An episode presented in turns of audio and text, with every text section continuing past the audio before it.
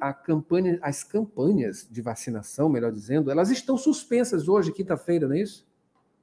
É, é, Adalberto, como já é sabido, quinta-feira, hoje, 28, a adesão do Maranhão, e essa suspensão se dá justamente em função do feriado de adesão do Maranhão à independência.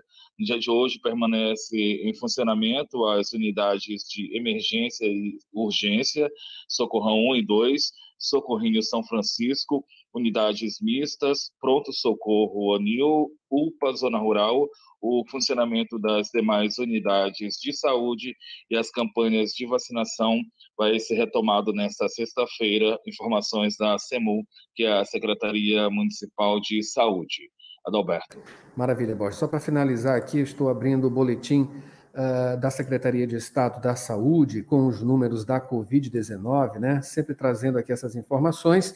Novos casos registrados ontem, dia 27 272 novos casos aqui na Grande Ilha, 55 novos casos lá em Imperatriz e 588 novos casos nas demais regiões do estado. Ontem aí registrou aí por volta de 800 novos casos, né?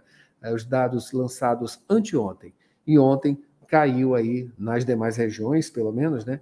De por volta de 800 para 588 novos casos. Em relação a óbitos, foram dois óbitos registrados, um na cidade de Lago da Pedra, outro em Tuntum, mas nenhum óbito foi registrado nas últimas 24 horas até o lançamento desse boletim, que foi no início da noite de ontem, portanto, dia 27. Borges, muito obrigado.